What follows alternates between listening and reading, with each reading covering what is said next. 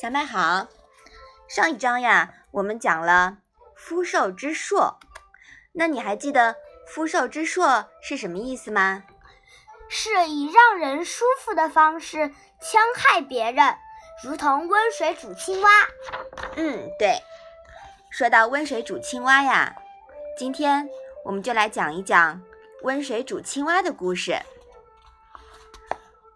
温水煮青蛙呢，是来源于十九世纪末美国康奈尔大学科学家做过的一个水煮青蛙的实验。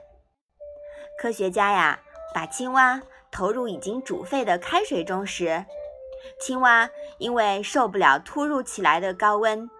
立即奋力从开水中跳出来，得以成功逃生。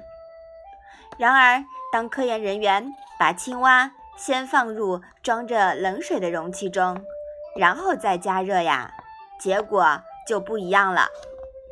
青蛙反倒因为开始时水温的舒适，而在水中悠然自得。当青蛙发现无法忍受高温时，已经心有余。而力不足了，就怎么样呀？不知不觉的就给煮死在热水中了，是吧？嗯。那温水煮青蛙的故事呀，道出了一个从量变到质变的原理，说明的是由于对渐变的适应性和习惯性失去了戒备而招灾的道理。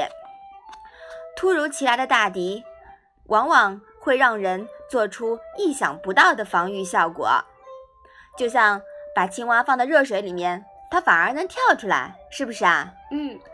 那面对安逸满意的环境呢，就会让人往往会产生那种不拘小节的松懈，也是最致命的松懈，到死呀都还不知道是怎么原是怎么个原因呢？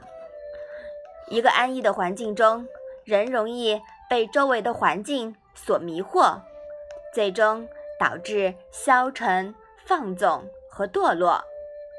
由于这个过程是一点一点的变化，让人在不易察觉中完成了整个蜕变。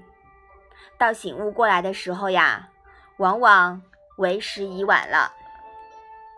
所以说呀，我们可不要当温水里的青蛙，是不是啊？嗯，这是很危险的。你说是？你说呢？